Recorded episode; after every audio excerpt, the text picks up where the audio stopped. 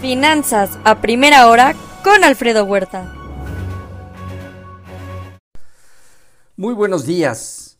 En cuanto al tema COVID, son 651.2 millones el total de infectados en el mundo. Ayer volvieron a sumar eh, casos eh, cercanos a 500 mil, Estados Unidos con cerca de 40 mil.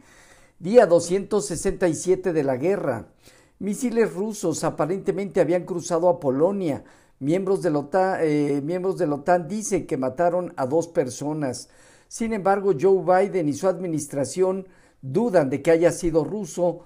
Fue más bien por defensa aérea ucraniana. Reino Unido y Canadá, junto con la OTAN, piden mayor investigación. Macron cree que China ayudaría a frenar este riesgo bélico.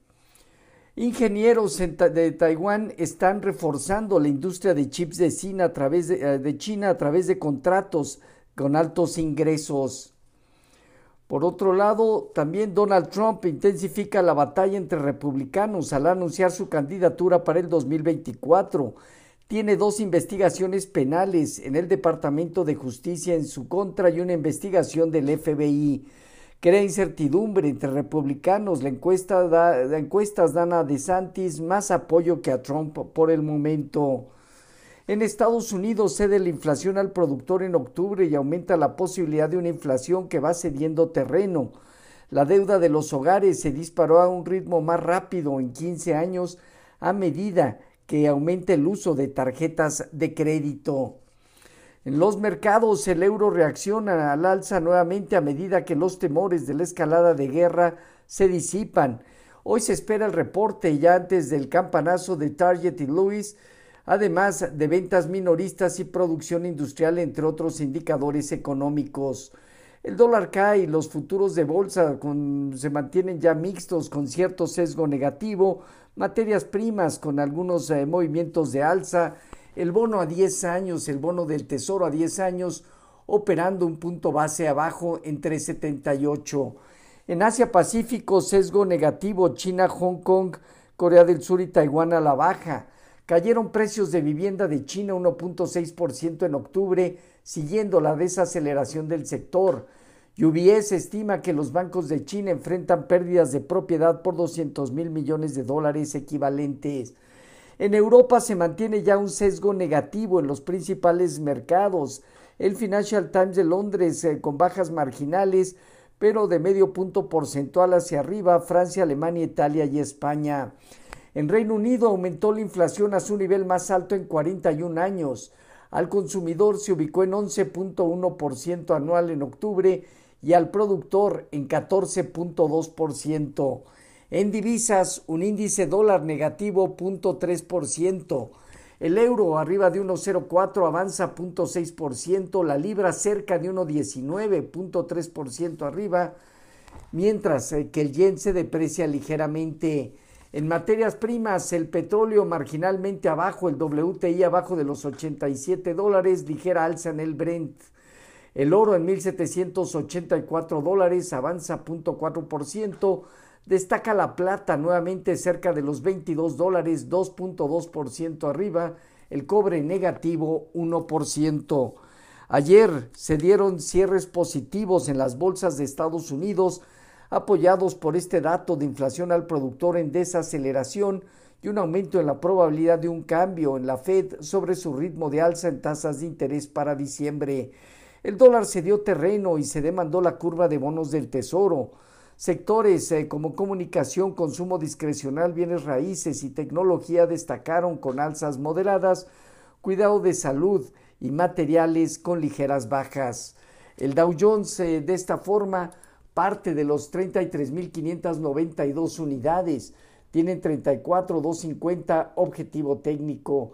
El Nasdaq en 11.871 puntos tiene entre 11.900 y 12.000 unidades una prueba y el Standard Poor's en 3.991 unidades a partir de 4.050, 4.150 unidades tienen resistencia, por eso creemos que estarán reduciendo su intensidad de alza entrando a consolidar.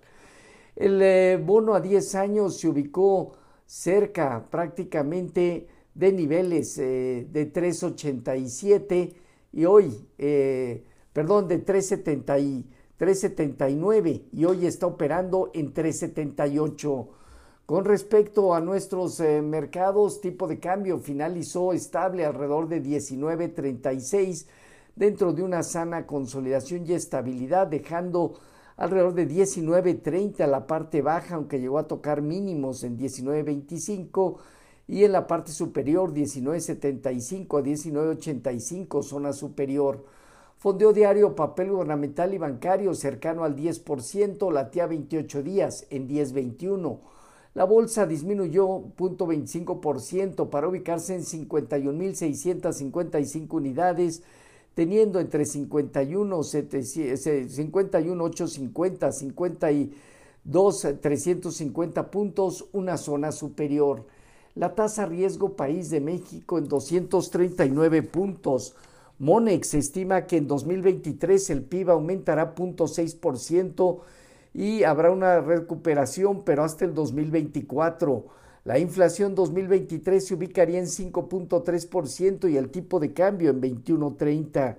Se estima que la bolsa alcance un objetivo en 56.500 eh, puntos, un 8.7% respecto a los niveles actuales. Todo esto, objetivo 2023. Santander lanzará el próximo 17 de enero eh, la oferta pública de adquisición por cerca del 3.76% del capital social, aún en circulación, como un paso más a su desliste en la Bolsa Mexicana de Valores. Focus Economics estima un PIB 2023 de 1.2% e inflación de 4.8%. En Estados Unidos habrá datos, el MBA hipotecario, el NAV, índice de precios de vivienda, ventas al menudeo, precios de exportación e importación, producción industrial y capacidad utilizada, inventario de crudo de la Agencia Internacional de Energía, flujo neto a largo plazo en septiembre, discursos de Williams y Waller, miembros de la Fed, y subasta de bonos a 20 años, entre otros. En México no hay información económica relevante. Los eh, futuros con ligero sesgo negativo, 0.1, 0.2%, Dow Jones, Standard Poor's y Nasdaq, Tipo de cambio, alrededor de 19.36, marginal alza respecto al cierre de ayer. Así, finanzas a primera hora con lo más relevante hasta el momento.